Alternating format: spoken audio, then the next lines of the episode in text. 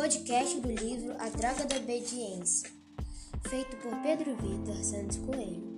A Droga da Obediência é um clássico infanto-juvenil da literatura brasileira, escrita pelo paulistano Pedro Bandeira. A obra reúne diversos elementos de, uma, de um trama policial. Apesar da pouca idade, os personagens se apresentam detetives audazes e inteligentes. Através de um elaborado plano de ação, o grupo avança suas investigações e, no decorrer da história, vão desfazendo características humanas que se tornam fortes pontos na narrativa. Entre esses personagens destaca o vilão que dá início ao sequestro.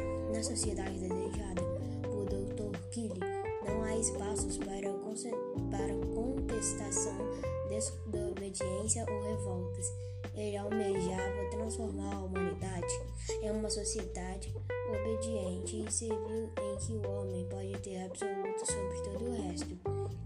Diante da sociedade controlada, regida por uma cultura de submissões e aceitação passiva que o autor conduz os jovens protagonistas a lutarem contra, além do tom criticidade, a obra também aborda a temática do uso da droga na adolescência.